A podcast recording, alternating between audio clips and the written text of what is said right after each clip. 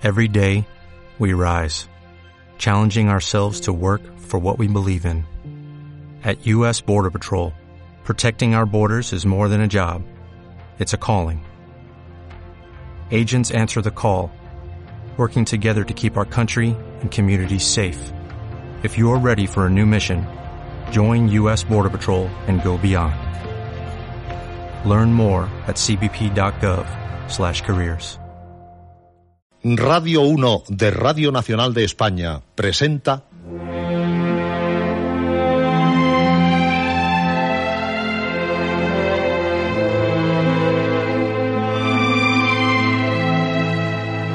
Historias.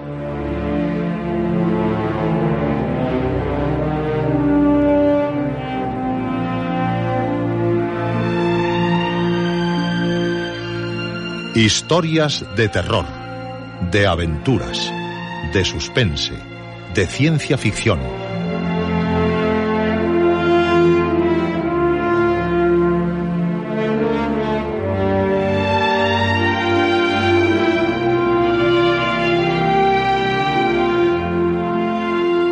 Un programa escrito y dirigido por Juan José Plans. Esta noche, La Cabaña y Venecia.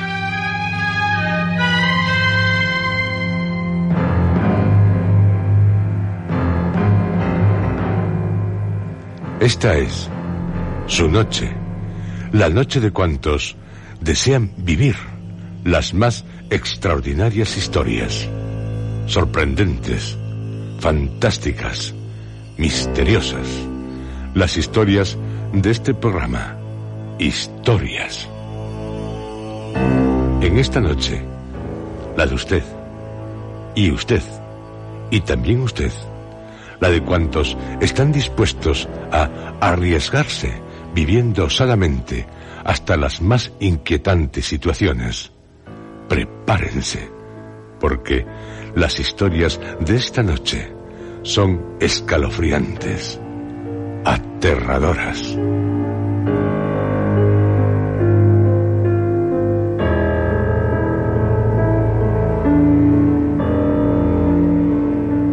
Iniciamos, a continuación, el tercer ciclo dedicado a relatos originales que nos han enviado miembros del Club Historias.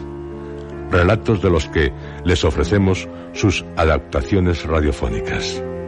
Historias con las que, no lo duden, se lo pasarán de miedo, con miedo, como, no nos cabe duda, también se lo pasaron sus autores al escribirlas. Autores a los que, en nombre de todos, ustedes y nosotros, les agradecemos su entusiasta colaboración. Atrévase, atrévanse, quédense a oscuras, envueltos en heladas, fantasmales tinieblas. Son tan sobrecogedoras, o a la luz de la llama de una vela, una llama tan turbadora como la historia de lo que ocurrió en una cabaña. La cabaña es el título del relato que nos ha enviado Juan Jesús García Mesa desde Málaga. Su autor es fiel a este programa desde que se inició. Y su relato, La cabaña, es acompañado de una cita previa, un texto de Algernon Blackwood. Algunas casas, igual que ciertas personas, delatan a primera vista su predilección por lo maligno. Quizás sea el efluvio de hechos perversos ocurridos bajo determinado techo que permanecen mucho tiempo después de que quienes los hicieron se hayan ido, lo que hace que se le ponga a uno la carne de gallina y los pelos de punta.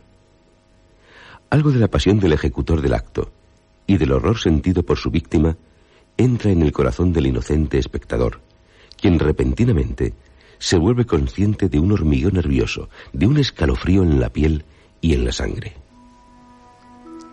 Con esta cita Algernon Blackwood, uno de los maestros del género de terror, el autor de La cabaña, Juan Jesús García Mesa, ya nos anticipa lo que sentiremos con su relato. Una historia fechada a 30 de abril de 1809, en Kiev, del diario de Ambrose Perry. Ambrose, también un claro homenaje a otro de los grandes del terror, Ambrose Bierce, al que ya hemos dedicado un ciclo en este programa.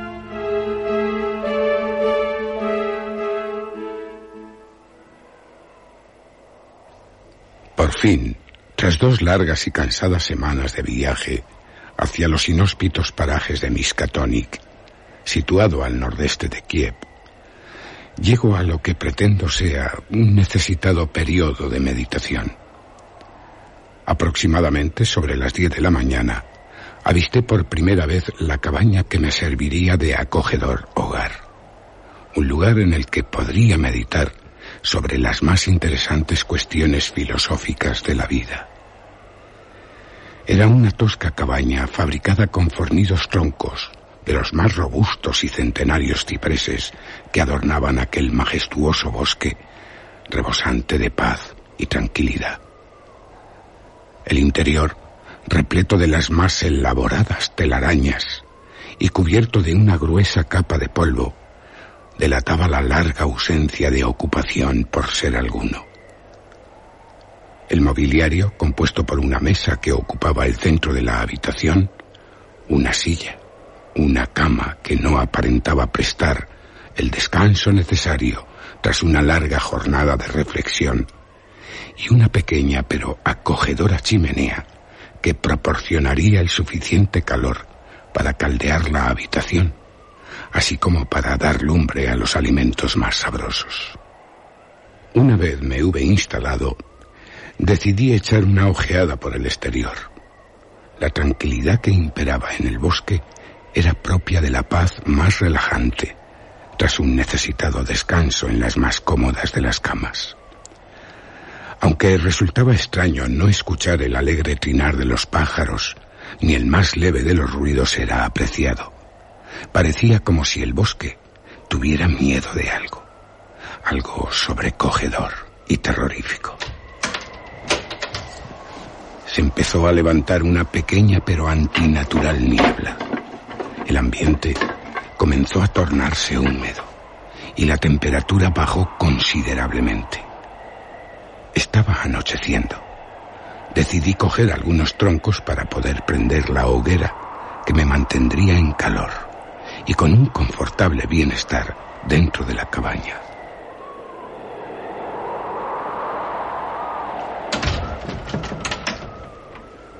Una vez hube terminado aquella labor y encendido la hoguera, preparé una deliciosa y reconfortante cena.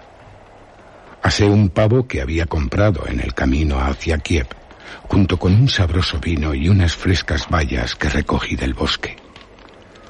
Estos deliciosos alimentos conformaron la cena que me hizo recuperar fuerzas tras un largo viaje. A continuación, eché una ojeada a los libros que había decidido traer conmigo para ampliar el conocimiento que todo buen filósofo debe adquirir. Aunque había traído numerosos ejemplares, fue uno el que me llamó poderosamente la atención. Se titulaba El Necronomicon escrito por un tal Abdul el Loco. Siempre había oído las más increíbles historias sobre este manuscrito. Según se comentaba, era un libro de invocaciones con el que poder llamar a las más poderosas deidades malignas, los primigenios. No sé por, por qué poderosa sensación tuve que dejarlo. El solo abrir el libro me producía escalofríos. Mi corazón palpitaba a cien y mi cerebro enviaba a mi subconsciente las más horrendas criaturas. La habitación vagamente iluminada por una pequeña lámpara de aceite proyectaba sobre las deformes paredes las más grotescas figuras formadas por los pocos objetos que poseía. Todo era estremecedoramente terrorífico pero no podía dejar subjetivarme por un simple libro que había sido escrito por un loco. El mismo nombre del autor así lo decía.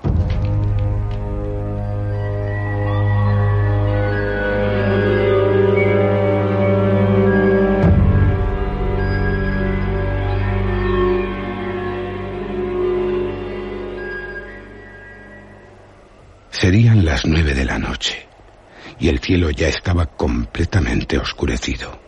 Aún era temprano para irse a la cama. Y aunque estaba cansado tras el maratoniano viaje, no era otro el propósito de mi viaje que tomarme una etapa de reflexión. Y para ello, nada mejor que los conocimientos de los verdaderos maestros de la vida, los libros. La única ventana de la que disponía esta habitación ofrecía una imagen aterradora.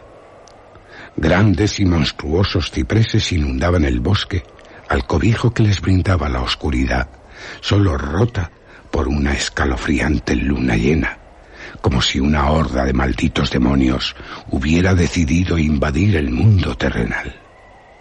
Apenas se percibía sonido alguno, salvo el inquietante roce del viento con los árboles. Ni siquiera las criaturas de la oscuridad se atrevían a emitir sonido alguno. Era como si algo sobrenatural invadiera el ambiente, obligando a lobos y demás criaturas guardar el más inquieto de los silencios. Pero, ¿cómo es posible que... No, no, no me puedo dejar influenciar por un libro. Cierto que el Necronomicon es un libro misterioso, pero unas simples palabras bien enlazadas no dejarán que caiga en la más tonta de las supersticiones. Para supersticiones las de los Balcanes, el lugar del que procedo. Allí cualquier hecho, cualquier habladuría se convierte en leyenda, en ridícula superstición. Una vez me hube convencido de que no debía preocuparme por nada, salí al exterior a respirar el aire más puro que jamás pulmón alguno haya disfrutado. Era un aire fresco y limpio, con un agradable olor a humedad, a tierra empapada. Por fin había dejado atrás el aire viciado y polvoriento de las ciudades. Aunque en el exterior hacía mucho frío, el calor que había dado el fuego de la chimenea a mi cuerpo lo hacía tolerable. Una extensa capa de nubes negras cubría todo el cielo, augurando lluvias torrenciales. De repente, del cielo, empezaron a caer ingentes cantidades de lluvia. Las gotas repiqueteaban en todo lo que se interponía en su paso. Ensordecedores rayos iluminaban con su inmenso haz de luz todo el bosque, adquiriendo una imagen espectral de pálidos colores blancos y verdes. Me apresuré a ponerme a cubierto en el interior de la cabaña y tras cerrar la puerta me dirigí hacia la ventana para contemplar el paisaje. La tormenta no tardó en formar grandes charcos de agua que inundaban enormes extensiones del bosque. Era una situación contradictoria. En el exterior se desencadenaba una cruenta lucha de elementos salvajes. Los árboles luchaban contra el feroz golpeo del viento y la tierra sentía como el agua ocupaba su lugar de preeminencia. Sin embargo, aquí, en el interior, se respiraba una sosegada paz inundada de deliciosos olores a madera antigua, aderezado con el cálido bienestar que producía el fogón encendido por el leño seco de ciprés.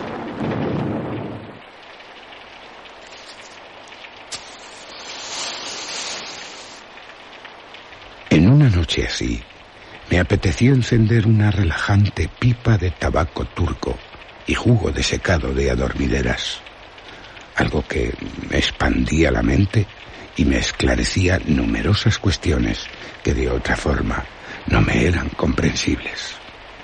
Una vez penetrado en un mundo rodeado de invisibles tinieblas, comencé a divagar por los terrores de la locura y cuáles son las causas que inducen a un hombre a introducirse en tan sinuosos caminos. Hombres y mujeres habían padecido durante la larga existencia de la humanidad ese mal que es la locura, y que sin embargo, y debido a que nunca deja evidencias o secuelas físicas, no es considerada por la medicina como una enfermedad, aunque es uno de aquellos temas que la sociedad nunca se arriesga a abordar por temor a ser repudiada y marginada por alguno de los eminentes profesionales de la medicina que niegan categóricamente la locura como enfermedad, quizás como un estado de enajenación pasajero, pero que nunca tratan de solventar. Y es que cualquiera puede ser víctima de sus alargadas sombras. De repente, unos golpes secos resonaron en la habitación, producidos por la aldaba de la puerta. Mi corazón se estremeció y mi mente fue incapaz de reaccionar ante tal acontecimiento. ¿Quién podría llamar a estas horas de la noche y en el lugar que me encontraba, perdido en la mayor extensión de los bosques de Ucrania, un lugar completamente inhabitado? Era un golpeteo repetitivo y ensordecedor, como si procediese de la parte inferior de la puerta. Este martilleo no podría ser producido por ninguna rama de algún árbol cercano, al punto que en las proximidades de la cabaña no se divisaba árbol alguno, exceptuando frondosos matorrales de verdes hierbas. Claro que bien podría ser un extraviado viajero que buscando algún cobijo para refugiarse de la tormenta, se hubiese topado por casualidad con la cabaña. Con las ideas más reposadas y el corazón más tranquilo, opté por hacer gala de mi hospitalidad y ofrecer todo lo disponible en mi modesto refugio para que el viajero se sintiese como en su propio hogar. No lo dudé ni un instante más e impetuosamente abrí la puerta. Mi sorpresa fue mayúscula al comprobar que no había nadie fuera. Todo seguía igual que antes. El bosque, sumido en una negrura brutalmente perpetrada por el resplandecimiento de los ensordecedores relámpagos y ocasionalmente en los sosegados momentos de paz que discurren entre relámpago y relámpago, se me mostraba un silencio estremecedor. No tenía dudas sobre la causa que me había inducido a tal estado mental de ansiedad. Había sido víctima de la mezcla que fumaba, capaz de producir en los cansados sentidos del ser humano visiones sorprendentes y caóticos sonidos. Todo había sido efecto de mi alterada imaginación, o quizá el fuerte golpear del viento en la cabaña produjo lo que, a mi entender, eran golpes en la puerta.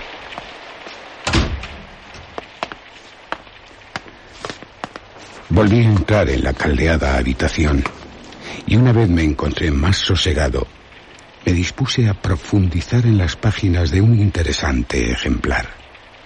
Se trataba de un compendio de antiguas leyendas nigromantes que se remontaba ya por el siglo VI después de Cristo. Únicamente deseaba hojear el contenido del escrito cuando una de sus leyendas me atrajo fuertemente la atención. El texto en cuestión relataba los hechos acontecidos un 30 de abril del año 777 en Brocken, Alemania.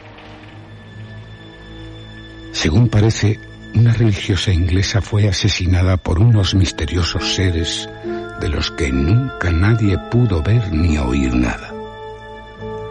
Desde entonces la gente llama a la noche que sucede del 30 de abril al 1 de mayo la noche de Valpurgis.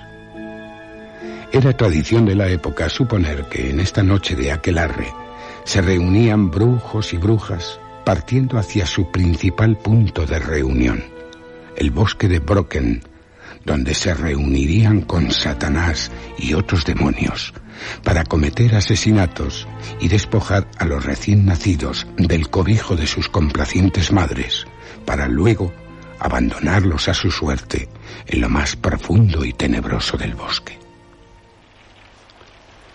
Casi instintivamente retiré mi vista de las páginas del manuscrito para recordar que estaba precisamente a 30 de abril.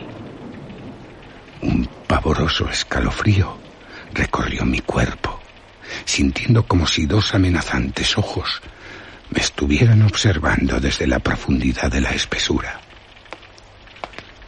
Avancé hacia la ventana para observar el exterior y convencer a mi imaginación de que todas las sensaciones que había experimentado eran producto del febril relato de un texto, cuando creí observar dos rojizos puntos de luz en la negrura del bosque.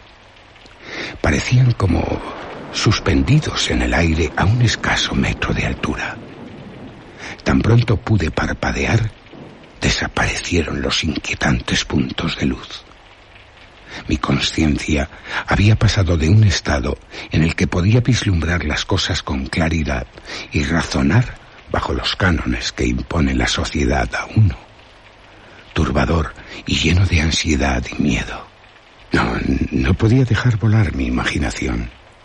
Mi posición de filósofo me obligaba a encontrar una respuesta racional a tales fenómenos. Y no tardó en hacer aparición cuando se me aparecieron los hechos tal y como eran. Y es que no era otra cosa que el descubrimiento por parte de algún animal salvaje de un refugio para cobijarse del inclemente temporal que se desarrollaba en el exterior y probablemente, atraído por la luz y el tenue olor a madera quemada, se había topado con mi cabaña. Así, al instante, comprendí que la única solución para que aquel desagradable animal desapareciese era apagar la hoguera que calentaba y ofrecía resplandor a la habitación.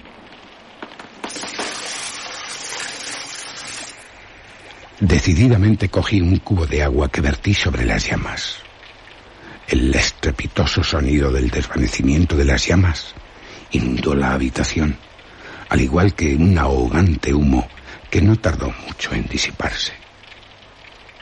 Un enorme manto de oscuridad y tinieblas se apoderó de la estancia, para a continuación ser iluminado por los débiles y escasos rayos de luz que la luna podía emitir sobre los resquicios que se formaban entre el inmenso mar de nubes y lluvia. Tras un breve periodo de tiempo que me pareció eterno, me tendía en la cama esperando obtener el necesario descanso a una larga jornada de meditaciones y sobresaltos. Me autoimpuse un bloqueo mental con el que no oír ni ver nada, para así aislarme completamente de las divagaciones que inundaban mi mente. Pero la lucha era ineficaz y no obtenía sus frutos. Me encontraba allí tendido sobre la cama, con los brazos extendidos sobre la espesa lobreguez, esperando poder tocar algo. Pero allí no había nada, y mi sentimiento de soledad desaparecía a medida que avanzaban los minutos. Alguien o algo me estaba observando desde el refugio que brinda la oscuridad. Podía sentir cómo me observaba atentamente y escudriñaba cada uno de mis movimientos, cual depredador, acechando a su víctima, esperando lanzar el mortal abrazo.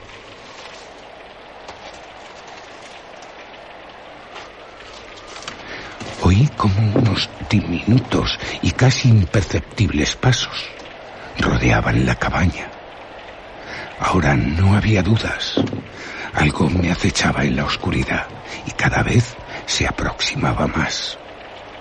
Sin embargo, aunque intenté actuar y sobreponerme a mi miedo, mi cuerpo no obedecía a mi mente y se hallaba en un estado catatónico en el que ninguna de las partes motrices del cuerpo era capaz de ejercer movimiento alguno.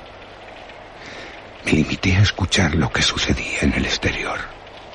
Los pasos, esta vez, se dirigían hacia la puerta, que se encontraba situada a escasos dos metros de la cama. Mi corazón se aceleró de tal manera que creí desvanecerme de agitación al punto que me entregué a lo que la situación me deparase y esperaba ver cómo se abría la puerta y poder observar al ser que tantas turbaciones me había hecho padecer toda la noche. Pero tal esperanza se vio prontamente truncada ya que al respaldo de un rugiente y cegador relámpago que inundó toda la estancia de una luz blanquecina, se abrió súbitamente la puerta para mostrar la imagen de un espectral bosque ante mí.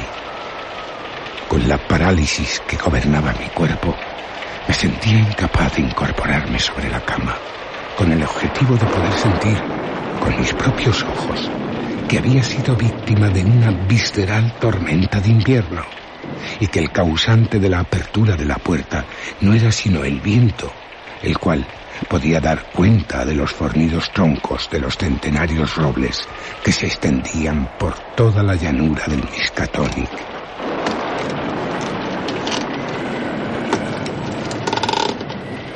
Pero una extraña sensación de maldad flotaba sobre la habitación. Con el cuerpo yaciendo como muerto, sobre la cama sentí algo diminuto. Se acercaba hacia mí. Eran pasos lentos pero de una extraña naturaleza. Sonaban como si una especie de gancho retráctil golpeara a intervalos de tiempo bien definidos el suelo de la habitación.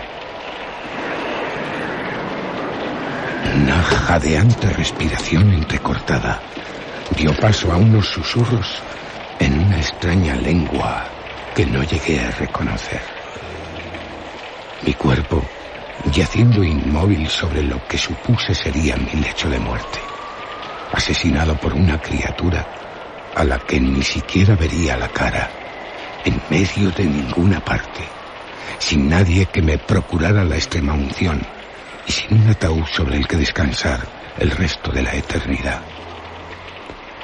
Al mismo tiempo que yacía sobre la cama, esperando que la quietud del ambiente rompiese el bloqueo físico al que me veía sometido, surgió el más terrible incidente. Algo se abalanzó sobre mí.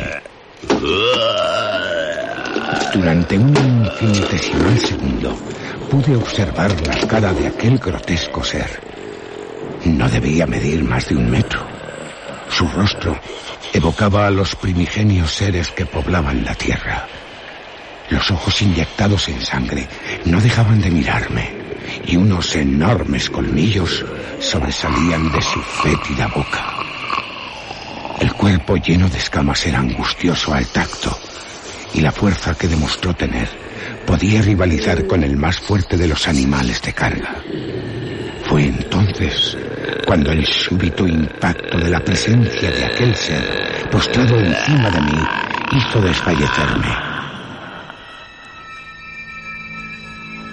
Lo siguiente que recuerdo es haber despertado por la mañana con un deslumbrador y resplandeciente sol inundando la habitación. Las nubes de la pasada noche habían dejado paso a un enorme manto azul que se erguía sobre el bosque. Inmediatamente recordé lo sucedido la pasada noche y de un salto sobrenatural me puse en pie, abandonando la cabaña lo más rápidamente que pude. No tardé en llegar a una alquería donde conté lo sucedido y todos me observaron con cara de asombro, pero de respeto y mucho temor. Pude comprobar que a esta gente le atemorizaba la historia que les había narrado. Así decidieron que tan pronto como les fuera posible, pondrían un carruaje a mi disposición con el que poder abandonar este sitio diabólico y olvidar el lugar en el que mi mente quedó enclavada en el más terrible de los horrores. La alquería pasó de una algarabía en el que se encontraban sus ocupantes en el momento de hacer aparición a una prudencia que revelaba el conocimiento por parte de sus integrantes de un secreto jamás revelado a nadie.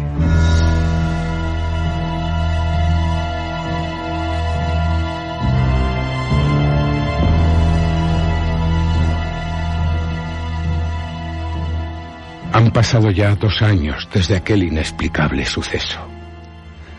Aún no sé realmente lo que ocurrió. Si fui víctima de un extraño ser que la ciencia desconoce de su existencia, o de los efectos de la pipa que ya nunca más utilicé. Solo guardo un recuerdo de aquella noche. Dos singulares pinchazos en la parte posterior de mi cuello y que aún hoy no han desaparecido. La cabaña, escalofriante relato de Juan Jesús García Mesa, escrita a la sombra de Howard Phillips Lovecraft. También escalofriante es el cuento que nos envió Iván García Ortiz desde Valencia. Su título, Venecia. Venecia y en carnavales. Tan famosos los carnavales de Venecia como la propia ciudad. Ciudad mágica, romántica, pero en Venecia y en carnaval pueden ocurrir muchas cosas, como la que nos cuenta Iván García Ortiz, al que también agradecemos su colaboración con este programa.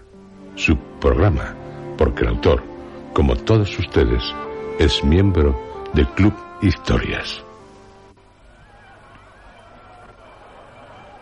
La noche era oscura allí en Venecia. La espesa bruma cubría las calles, en las cuales la gente corría de aquí para allá, sumergidos completamente en el ambiente de fiesta que envolvía la totalidad de la ciudad. Las calles y canales estaban pulcramente decorados con diversos galones de luminosos y festivos colores. Las góndolas circulaban por los canales con ornamentos en los flancos, e incluso los grandes remos estaban rigurosamente engalanados. Ningún rincón se libraba de este engalanamiento que rodeaba la ciudad y sus habitantes. Los hombres y mujeres se agolpaban en las calles, envueltos en los más variopintos disfraces y cubiertos por las más disparatadas máscaras. Risas, voces, ruido, todo se mezclaba en la noche, dando como resultado un exaltado murmullo de gentes y de holgorio. Los más románticos llevaban a sus parejas a recorrer la ciudad a través de los canales, mientras que los más festivos recorrían las calles en grupos, gastando bromas y sobre todo, pasándoselo muy bien. Así era el carnaval en Venecia. No por otra cosa, eran los carnavales más famosos de toda Europa. Desde todos los puntos de Italia y Europa se dirigían a Venecia por estas fechas, todos en busca de diversión. ¿Todos? Puede que no. Georgina se estaba preparando para la fiesta y faltaba poco para que viniera Paul a recogerla. Había sido invitada por unos amigos hace dos días para acudir a una fiesta de disfraces que se iba a celebrar en uno de los más grandes edificios situados en el Gran Canal. La fiesta empezaría a las diez y eran las nueve y cuarto cuando apareció Paul, acalorado por haberse apresurado en llegar. Vestía un correcto traje negro de etiqueta, con largos faldones, acompañado con una rosa roja colocada en la solapa de su chaqueta, debajo de la cual lucía un chaleco. En su mano derecha sostenía una máscara blanca con una larga nariz. ¿Estás preparada, cariño? Casi. Ella continuaba arreglándose el cabello, que estaba recogiendo en un moño en la parte de detrás de la cabeza. Vestía un traje con una larga y ancha falda, acompañado por una inmaculada blusa blanca con botones plateados.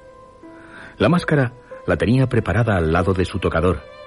Era una máscara con rasgos felinos, unas puntiagudas orejas y unos largos bigotes de color rosado, excepto en su parte superior, que iba cambiando de tono hasta llegar a ser de un oscuro negro. A los pocos minutos de haber llegado Paul, Georgina ya estaba preparada para la fiesta. Cogió su sombrero de ala ancha, se lo puso y por fin los dos salieron de la habitación. Cruzaron el angosto y oscuro pasillo hasta llegar a la escalera.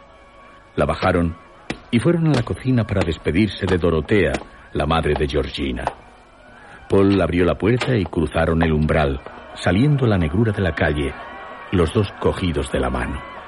Pasearon por la estrecha calle Benedetto para salir hacia la calle Giorgio, la cual era más amplia y estaba más iluminada, aunque no mucho, que la calle Benedetto. A sus oídos les llegaba el murmullo de las risas que probablemente se producían dos manzanas más hacia el norte. Cruzaron la calle apresuradamente y se dirigieron raudos hacia el gran canal, porque si no se apresuraban, llegarían tarde a la fiesta.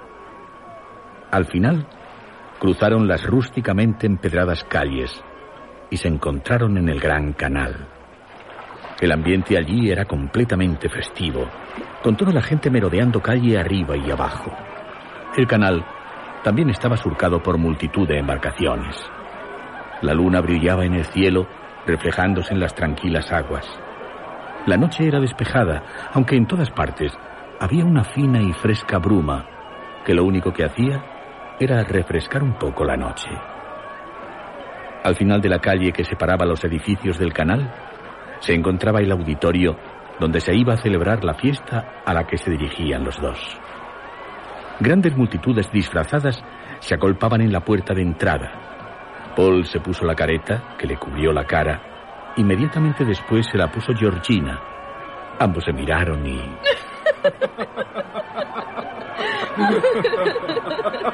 Soltaron una carcajada al verse así. A ninguno de los dos se le veía la cara. Lo único visible de sus rostros eran los ojos. Después de ponerse la careta, se unieron a la multitud en la puerta de entrada y se dispusieron a pasar al recinto, cosa que consiguieron a duras penas, pues se había formado una especie de tapón en la entrada por la desesperación de la gente de pasar cuanto antes. El recinto en el que se encontraron también estaba perfectamente decorado, como era de esperar. Se trataba de un amplio salón gobernado por una gran lámpara de araña colgada en su techo. En las paredes se podían observar grandes retratos pintados al óleo. Estos retratos representaban antiguos gobernantes y gente importante de la ciudad. Del techo colgaban algunos adornos, como grandes tiras de papel brillante, que formando ondulaciones se extendían por todo el techo de la sala. En la habitación no había ningún mueble, exceptuando una larga mesa llena de toda clase de alimentos y bebidas, listos para ser servidos a los invitados. Poco a poco comenzaron a entrar en el recinto los asistentes, enseñando la tarjeta de invitación a un hombre vestido de traje que se encontraba en la puerta, controlando la asistencia a la fiesta. Varios hombres jóvenes tuvieron que ser expulsados, ya que, bajo los efectos del alcohol, pretendían entrar sin traer su correspondiente tarjeta de invitación, porque no habían sido invitados. Al cabo de unos minutos de espera, entraron en la sala Georgina y Paul, después de haber enseñado sus correspondientes tarjetas de invitación. Al entrar, se asombraron de la belleza del salón y permanecieron un tiempo observándolo. También buscaban con la mirada a sus dos amigos, los cuales les habían invitado a la fiesta, pero no los pudieron ver entre tanta gente. Aunque los buscaran atentamente, no los encontrarían porque estaban muertos.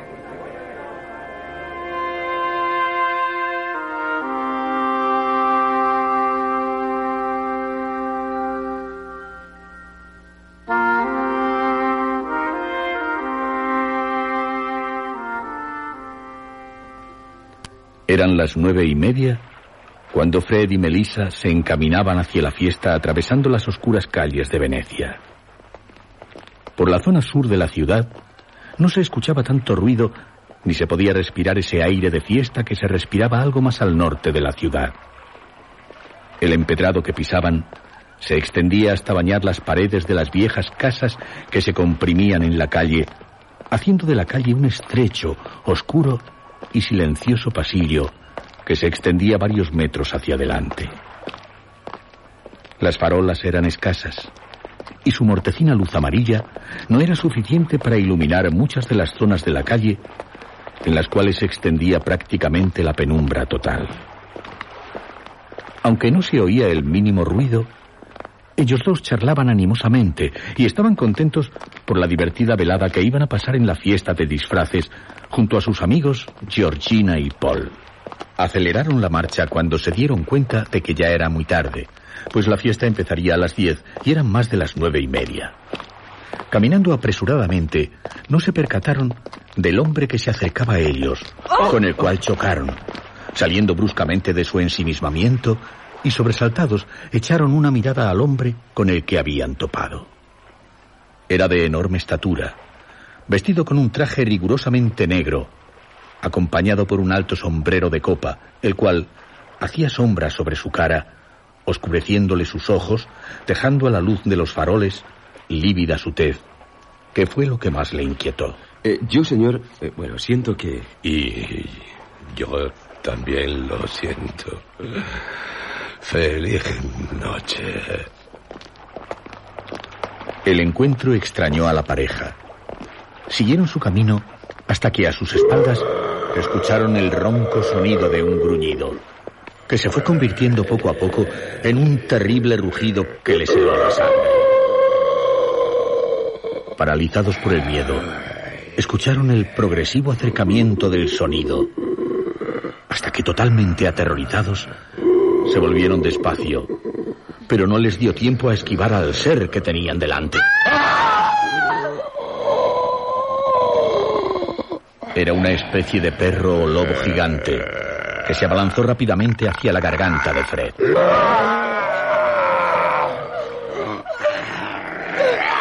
La bestia desgarró rápidamente el cuello de Fred y su cabeza quedó colgando, sujeta apenas por un trozo de piel.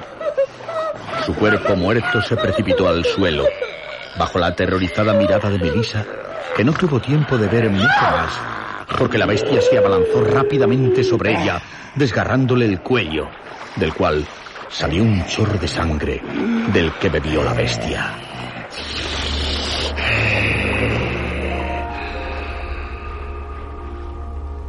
A pesar de los horribles rugidos y alaridos, ninguna luz se encendió en las casas.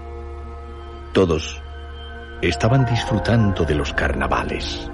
La espantosa bestia volvió a metamorfosearse en humano. Y habiendo leído las mentes de los dos jóvenes, se convirtió en una grácil paloma que se elevó en la oscuridad, dejando la calle llena de sangre, pero con sus plumas impecablemente blancas, demasiado blancas y pálidas.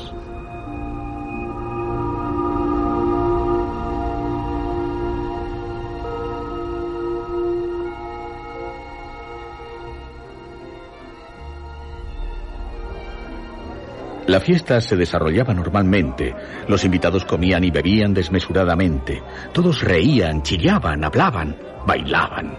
Todos, menos Georgina y Paul, que preocupados no hacían más que otear el horizonte de la sala en busca de sus amigos. Al principio, habían pensado que eran ellos los que no conseguían verles como consecuencia del posible disfraz que llevarían. Pero pasado un tiempo, la tensa espera comenzó a convertirse en preocupación y un sinfín de interrogantes. La única cosa que se les ocurrió fue salir a buscarlos. Pero cuando iban a hacerlo, vieron cómo las puertas se abrían y esperaron impacientes la aparición de sus dos amigos. Pero en cambio, quien entró fue un extraño sujeto que venía sin disfraz. Solamente vestía un vestido negro con un sombrero de copa. Sus rasgos eran suaves y pálidos sus ojos terriblemente hundidos y carentes de toda expresión. Sus blancas manos sujetaban un elegante bastón de madera que usaba para dar un mejor acompañamiento a su pulcro traje. Después de la decepción de que no fueran sus amigos los que cruzaban las puertas, se dirigieron hacia ellas para salir a buscarlos. En su camino se les cruzó ese hombre que había entrado, pero lo único que les dirigió fue una sombría mirada. Había algo en él que no le gustó a Georgina. Salieron a la calle. El ambiente se había vuelto más fresco que cuando habían entrado a la fiesta, y de eso hacía poco menos de hora y media. Se quitaron las máscaras y se arroparon más en sus abrigos. Se disponían a buscarlos, pero no sabían por dónde empezar. Las calles se abrían a su paso y no se decidían por ninguna. Al final, decidieron separarse y encontrarse en las puertas del salón a las doce y media. Paul tomó la primera calle a la izquierda, mientras que Georgina se dirigió a la derecha. Estaban tan ocupados buscando a sus amigos que no repararon en que el extraño hombre que había entrado antes que ellos salieran había salido tras ellos. Faltaba poco para la medianoche y preferiría morir, esta vez para siempre, en un lugar más tranquilo que aquella sala de fiestas. Cualquiera de los dos le serviría para que ocupara su puesto por otros 200 años. La verdad es que él no se preocupaba por su historia. Sabía que los Broken Hands existían hacía mucho tiempo, pero desconocía por completo si alguna vez había sido una mujer la que había ejercido como vampiro. Como no lo sabía, le apeteció que fuera ella quien existiese sin vivir durante 200 años hasta que llegara su verdadera hora. Se transformó en un gato negro y silenciosamente la siguió por la iluminada calle.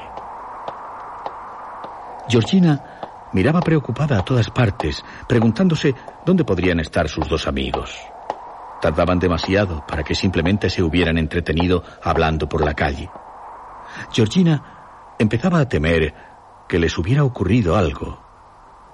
De repente, se oyó un estruendoso ruido que la asustó haciendo que se quedara quieta y que el corazón le empezara a latir desbocadamente. Poco a poco fue comprendiendo que lo que la había asustado era la campanada de la iglesia que indicaba las once y media de la noche. Sintió que la tocaban en un hombro y profirió un gemido. Era el hombre de negro que había visto en la fiesta. Oh, lo lamento. Creo que la he asustado. Oh, no, no importa. Es que estoy un poco nerviosa. Pero ya, ya se me ha pasado. Sí, estoy más tranquila. Estaba algo más tranquila, pero inquieta. Aquel hombre no le gustaba. Le producía una extraña sensación. Sus ojos negros y sin expresión se clavaban en los de ella cada vez más, como si pretendiera hipnotizarla. Georgina intentó apartar los ojos, pero no le fue posible. Los ojos del hombre penetraban en los suyos, examinándola, poseyéndola. Todavía quedaba tiempo para la medianoche. La bestia podía alimentarse con alguien más, pero a él no le importaba. Creía que ella era quien debía sucederle en la saga de los vampiros Broken Hands. ¿Por qué está tan nerviosa? Bueno, eh, lamento darle tan penosa impresión, pero es que me atemoriza esa ausencia de expresión de su cara, su palidez, su forma de hablar y de mirar. Se acerca cada vez más y más. Se ha quedado callejada por algo. quiero huir, pero no puedo. Y deseo que se me acerque. Tocarle. Abrazarle. Eh, mis, mis amigos. Ella no acabó la frase. Él, inclinándose sobre ella, le había clavado sus afilados colmillos en el cuello. Georgina no gritó.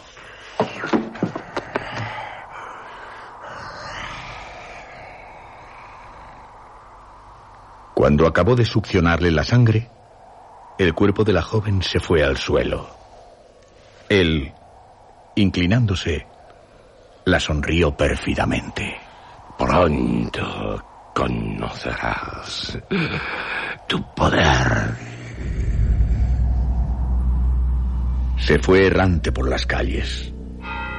Y cuando sonaron las campanadas de medianoche, se desvaneció, mezclándose para siempre con el aire.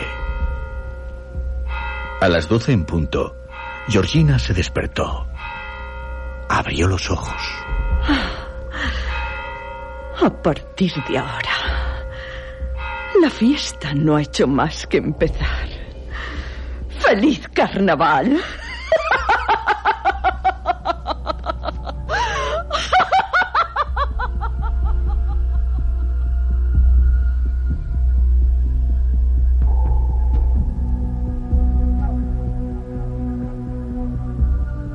Venecia, de Iván García Ortiz. Una historia sobrecogedora. Si van a Venecia, en carnaval, cuidado. Puede que usted acabe siendo víctima de Georgina, de la que fue Georgina y que ahora es una vampira, una Brockenhans. En nuestra próxima cita, más historias escalofriantes, originales de nuestros oyentes, porque en nuestro próximo programa continuaremos con el tercer ciclo dedicado a los cuentos que nos han enviado miembros del Club Historias. No se pierdan las de nuestro próximo programa. Son para pasárselo de miedo, con miedo, con mucho miedo.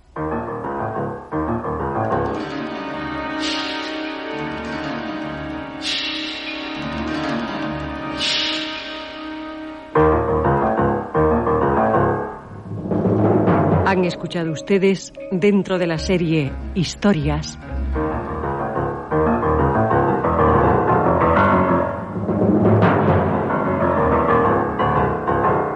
La cabaña y Venecia.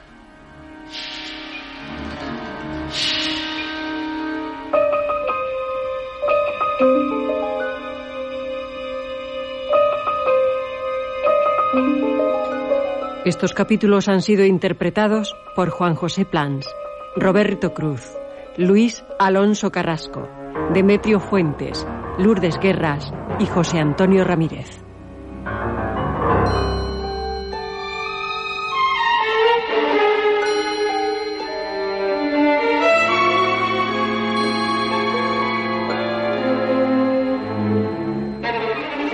Efectos especiales, Joaquín Úbeda.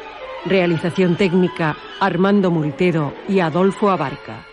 Dirección, Juan José Plans.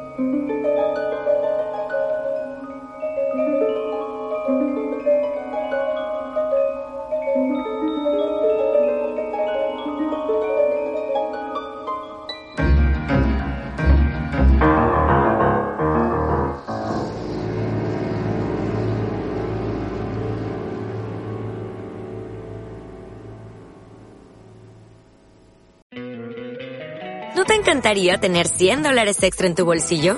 Haz que un experto bilingüe de TurboTax declare tus impuestos para el 31 de marzo y obtén 100 dólares de vuelta al instante. Porque no importa cuáles hayan sido tus logros del año pasado, TurboTax hace que cuenten. Obtén 100 dólares de vuelta y tus impuestos con 100% de precisión. Solo con Intuit TurboTax. Debes declarar para el 31 de marzo. Crédito solo aplicable al costo de la presentación federal con TurboTax Full Service. Oferta sujeta a cambios o cancelación en cualquier momento.